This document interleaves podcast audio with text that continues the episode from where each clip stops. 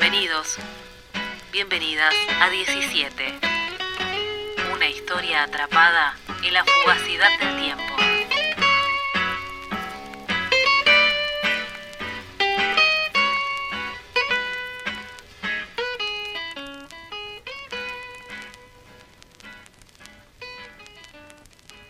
Quince.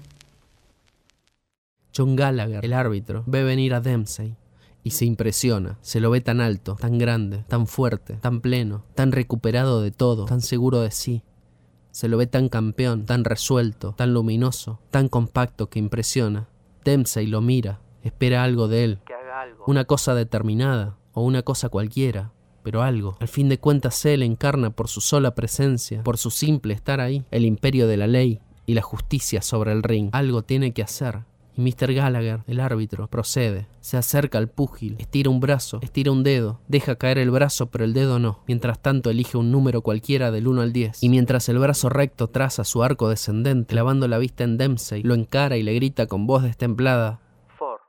Hace una pausa, una pausa de un segundo, pasada la cual con voz idéntica y gesto idéntico, mirando siempre a Dempsey, exclama Dempsey escucha y asiente en cierto modo admite esta advertencia y estas cifras, pero lo hace con tan esclarecida expresión que al mismo tiempo que admite, objeta.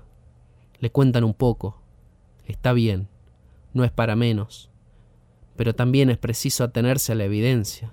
Él ya está de vuelta en el ring, está de pie, está listo para pelear, se lo ve sin rémoras de mareo, o ausencia mental, fresco como en las mañanas, tan pleno como al principio. Está bien que le cuenten un poco, está bien, pero ya no hay motivos valederos para que le sigan contando más. Mr. John Lowes Gallagher, árbitro de trayectoria y persona perceptiva, así lo entiende y procede en consecuencia. Si por ventura y por sentido de la prevención el siguiente número ya cobraba forma en su mente, allí se quedará, virtual, abstracto, sin ser proferido por su boca. Mr. Gallagher, el árbitro, ya no exclama, no lo hace y no lo hará, por lo menos hasta dentro de un rato. Y dentro de un rato, cuando lo haga, en una misma escala ascendente que esta vez no se detendrá, no se estará dirigiendo precisamente a Dempsey,